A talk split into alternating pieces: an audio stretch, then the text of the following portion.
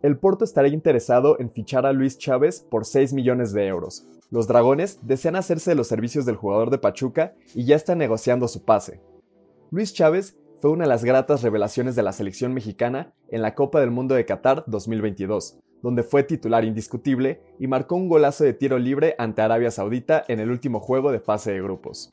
Esto despertó el interés de varios equipos en el viejo continente, por hacerse de los servicios del jugador de Pachuca, quien estaría muy cerca de cumplir su sueño de cruzar el charco para defender la playera de uno de los equipos más importantes de Portugal.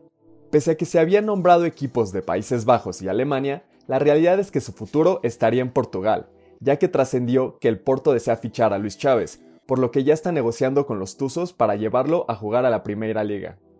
Se sabe que el cuadro hidalguense tiene tasado al oriundo de Cihuatlán, Jalisco, en 8 millones de euros, costo que los dragones no están dispuestos a pagar, por lo que ofrecerían 6 para poder ficharlo, a la espera de la respuesta de Pachuca. Estas fueron las 3 de MT. No olvides suscribirte para recibir la información deportiva más relevante del momento.